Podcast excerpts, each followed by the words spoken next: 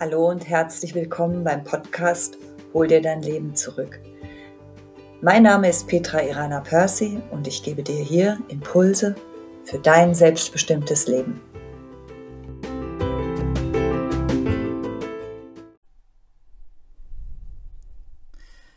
Ich war kürzlich spazieren.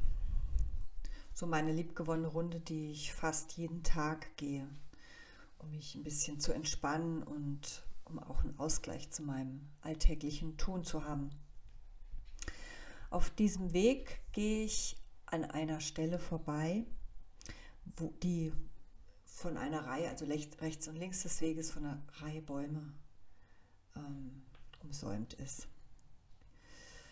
Und diese, also gerade so diese Stelle, wenn ich dann so um die Kurve biege und dann so in dieses Stück Weg reinlaufe, das ist immer ganz besonders, denn das ist so eine Stelle, die ist sehr behütend und heimelig und begleitet. Ja, also das sind so die Qualitäten, die den Abschnitt meines Wegs dort am besten beschreiben. Doch an dem Tag war es anders. Da war es einfach ganz anders. Es fühlte sich anders. Und als ich dann um die Kurve gebogen bin, habe ich es gesehen. Gemeindearbeiter hatten in den Tagen zuvor begonnen, den, also die Sträucher und Bäume zu beschneiden und abzuholzen. Das ist ja immer so am Jahresanfang die Tätigkeit, die einfach auch dran ist, sag ich mal, ja. Und an vielen Stellen ja auch in Ordnung ist. Ähm, aber was da passiert ist, das hat mich wirklich ähm, erstmal kurz sprachlos gemacht und auch ähm, so eine Schockstarre gebracht.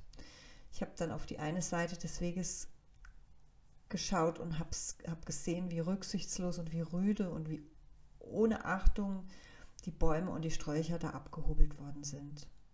Wahrscheinlich mit irgendeiner Maschine, die völlig stumpf gewesen ist, ähm, denn die Baumstümpfe, die sahen allesamt schrecklich aus. Völlig zerfetzt, so als ob so ein Blitz reingehauen hat. Also so richtig krass. Mir hat es da kurz den Magen zusammengezogen tatsächlich und ich war erstmal so einen Moment in der Schockstarre.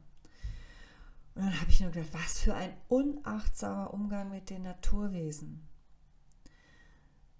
Ihr könnt euch vorstellen, dass die Qualität dieses Platzes jetzt ganz anders war, als ich die eben beschrieben habe. Da war nichts mehr mit behütet, heimelig und begleitet. Das war einfach nur noch Schock, Stillstand und Erschrecken spürbar. Ähm, also das, was ich dann so wahrgenommen habe, auch als ich da lang gegangen bin, ist auch das, was ähm, an diesem Platz tatsächlich spürbar war. Und vielleicht kennt ihr das auch, wenn ihr irgendwie durch die Gegend geht und ähm, es gibt plötzlich ähm, einen Platz, der euch ruft oder der, wo ihr das Gefühl habt, pff, was ist denn da, was, was passiert denn hier, was spüre ich denn hier? Ich spüre hier irgendwas, aber ich weiß gar nicht so genau was. Und ähm, vielleicht habt ihr dann auch nicht so den Mut, euch darauf mal einzulassen und einfach mal zu spüren, was ist denn da eigentlich los an so einem Platz. Also mm, ja, vielleicht kennt ihr das tatsächlich. Und ich habe in dem Moment einfach wieder mal gedacht, würden doch in den entscheidenden Bereichen unseres Lebens schamanisch ausgebildete Menschen sitzen, die ein Bewusstsein dafür haben, wie man mit den feinen Energien von Landschaften umgeht, dann wäre das sicher an dieser Stelle anders verlaufen. Dann wäre es artgerechter, würdiger und respektvoller geschehen. Das Abholzen und das, Bäume, das äh, Sträucher zurückschneiden.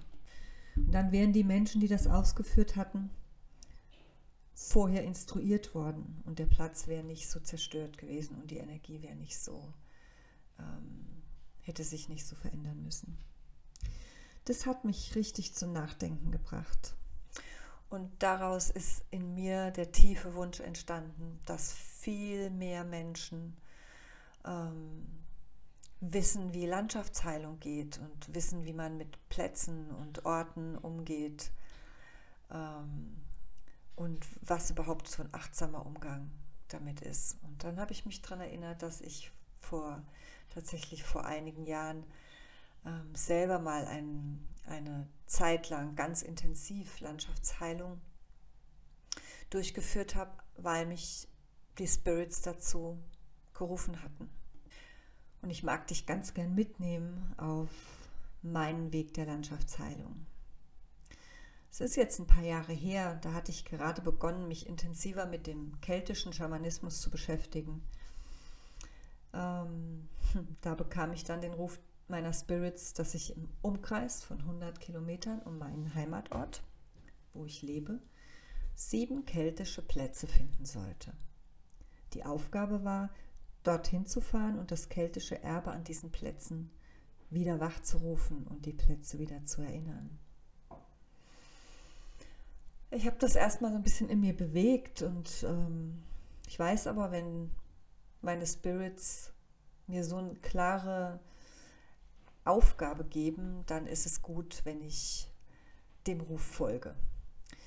Und so habe ich mir dafür drei Monate Zeit freigeschaufelt und habe angefangen, erstmal so theoretisch zu recherchieren und war dann völlig überrascht, erstmal, wie viele keltische Plätze um mich herum waren.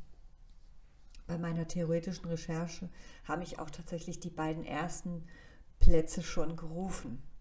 Also wusste ich tatsächlich schon, wo ich anfangen sollte. Keine Ahnung, auf was ich mich da einlassen wollte. Das war völlig, also das war wie ein Abenteuer, wie so eine Abenteuerreise, auf die ich mich dann aufgemacht habe. Ich wusste nur, dass ich dem Ruf der Spirits folge. Also habe ich mich auf den Weg gemacht. In Begleitung, weil ich alles für mich dokumentieren wollte. Und ähm, ja, also per Video und ähm, auch äh, schriftlich, dass ich einfach so wusste, was ich dann im Grunde, dass ich auch für mich wusste, dann später noch gewusst habe, was habe ich da eigentlich getan. Ja, weil erstmal habe ich mich tatsächlich ja nur führen lassen. Und ja, so ging das dann los und angefangen ähm, habe ich dann an, am Klauberg, das ist ein schon relativ bekannter keltischer Platz, der auch zu großen Teilen archäologisch erschlossen ist. Das war so die erste Station. Und das war so der Beginn der Reise. Und die kommenden drei Monate waren einfach nur mega magisch und bereichernd für mich und, und völlig beeindruckend. Das war eine zutiefst dankbare Arbeit, die ich gemacht habe und die ich da machen durfte. Und sie hat mich an so unterschiedliche Orte und Plätze geführt, ähm, die ich so auch nie gefunden hätte, wenn ich mich so normal durch mein Leben bewegt habe. Ja, dann angefangen vom Klauberg über den Dünsberg und den Christenberg, die auch relativ bekannt sind, ähm, bis hin zu einigen nicht mehr genau definierten Plätzen, also wo klar war, so das ist ein keltischer Platz, aber da, da gibt es so gar keine, gar keine Informationen zu, also keine öffentlichen, offensichtlichen und auch keine archäologischen. Und ja, die waren dann eben irgendwo im Nirgendwo, mitten im Wald, mitten in der Pampa. Und ich konnte unter anderem dann ehemalige Siedlungen finden, Ritualplätze, Opferplätze. Und an allen Plätzen ist mir aufgefallen, war die keltische Energie fast nicht mehr, also entweder gar nicht mehr oder fast nicht mehr wahrnehmbar, weil so, so, so viele Schichten und Geschichten darüber gelegt worden sind im Laufe der Zeit. Und am eindrücklichsten war das für mich am Christenberg, wo die Kirche tatsächlich ganze Arbeit geleistet hat. Es hat auch wirklich an manchen Plätzen richtig viel Mühe ist der falsche Ausdruck, aber richtig viel Arbeit gebraucht, um diese Energie, dieses keltische, unseren, diese, diese, diese Energiequalität des äh, Keltentums, dieses ähm, Erbes, unseres schamanischen Erbes, wieder zu erinnern und wieder wachzurufen.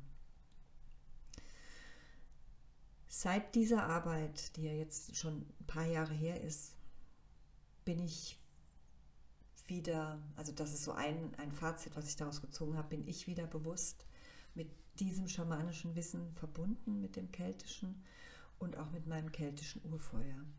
Und es hat echt nochmal einen richtigen Unterschied gemacht für mich in meinem Leben. Also meine Lebensqualität hat sich dadurch einfach nochmal so, so sehr ähm, verändert im, äh, zum Positiven und zum Guten hin. Also meine Welt ist deutlich größer geworden nochmal, so dieses mein Erleben ähm, und das Verständnis auch um tiefere Zusammenhänge hat sich nochmal total verändert. Und ich mag dich super gern ähm, mitnehmen auf diese Reise in den nächsten Wochen und äh, meine Erfahrungen und Erlebnisse mit der Landschaftsheilung mit dir teilen. Und parallel dazu habe ich tatsächlich entschlossen, einen Kurs für Landschaftsheilung zu entwickeln.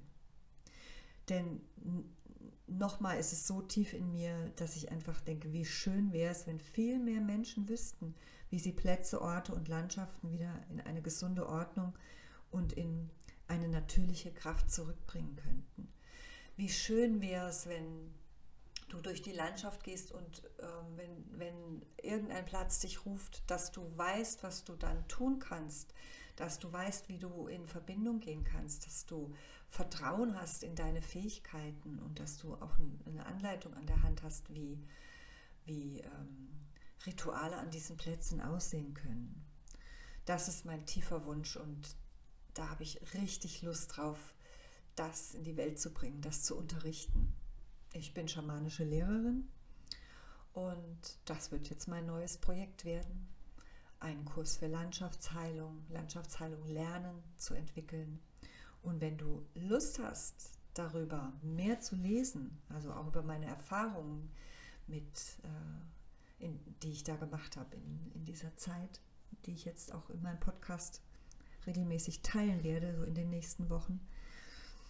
Oder wenn du vielleicht auch Interesse hast ähm, an, dem, an den Informationen zu dem Kurs, den ich entwickle, dann lade ich dich ein, geh einfach auf meine Webseite und buch dich in meinen Newsletter-Verteiler ein.